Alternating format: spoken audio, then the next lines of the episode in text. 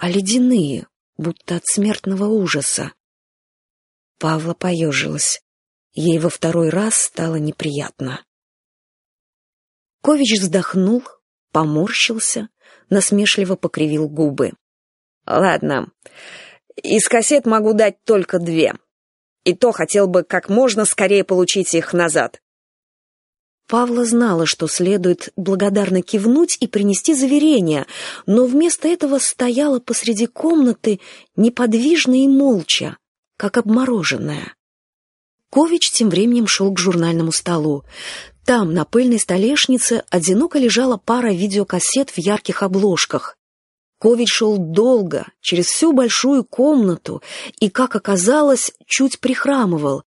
Время тянулось и тянулось. Павла стояла, смотрела и чувствовала, как стынет в жилах кровь. Шаг. Заносится нога в черной ворсистой тапочке. Павла содрогается. Следующий шаг. Вот он протягивает руку к кассетам, вот оборачивается, ловит ее взгляд, что-то хочет сказать, но вместо этого резко сводит брови. «У меня что, Дыра на штанах!» Павла смотрела ему в лицо. Его глаза сидели так глубоко, что с трудом можно было различить их цвет.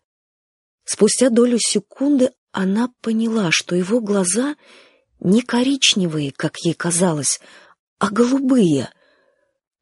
Почему ей мерещилось, что глаза у него карие? Предчувствие, проснувшееся на лестничной площадке, необъяснимым образом росло и крепло.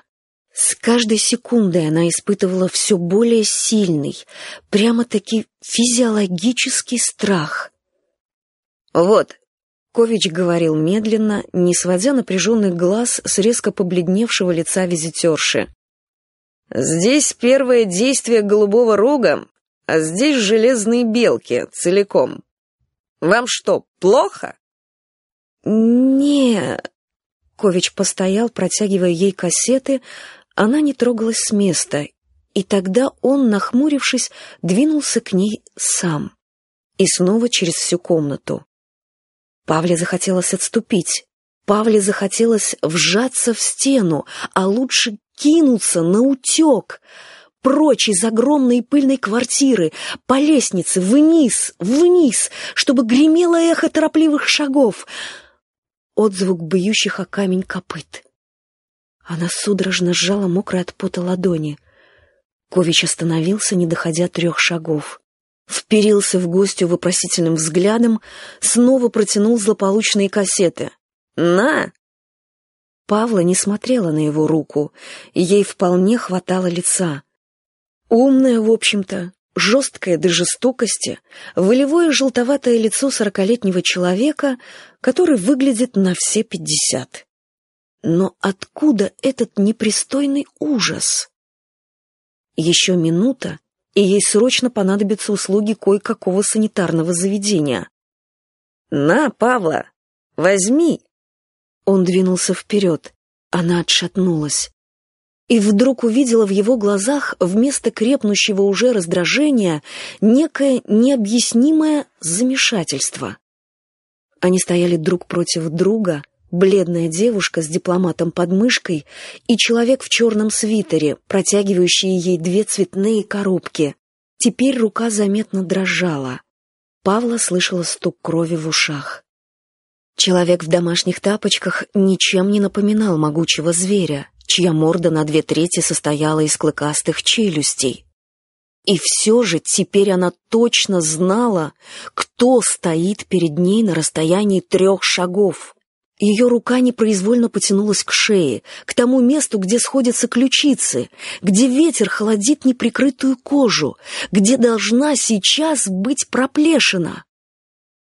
Кович заметил ее движение и вдруг побледнел сам, до синевы, Павла!» Она отступила на шаг. Потом еще. «Павла!» — в его голосе скользнула безнадежность. «Кассеты-то возьми!» Она всхлипнула. Опрометью, прижимая дипломат к груди, кинулась прочь, запуталась в огромном коридоре, опрокинула трехногий табурет, ударилась в дверь, не заперта, вылетела на лестничную клетку, схватила ртом воздух, стопотом скатилась вниз, и только тогда, в полумраке первого этажа, в окружении синих почтовых ящиков, заставила себя остановиться. Никто за ней не гнался. Не свистел воздух, разрезаемый стремительным телом, не ревел хищник, упускающий добычу. «Что? Уже в четвертый раз?» Она поставила дипломат на пол и прислонилась лицом к холодному железу почтового ящика номер шесть. Она бредит. Дот Дарнец, странный журналист, не зря уделил ей столько внимания, и в дневном мире, спокойном и светлом, ей мерещится призраки пещеры. И она вообразила себе, не хотела, но проклятая фантазия вышла из-под контроля. Она вообразила себе, как известный и уважаемый режиссер Раман Кович отбрасывает в сторону злополучные кассеты, одним прыжком настигает жертву и вонзает желтые, наверняка нездоровые зубы в дергающееся горло непутевой Павлы Немробец.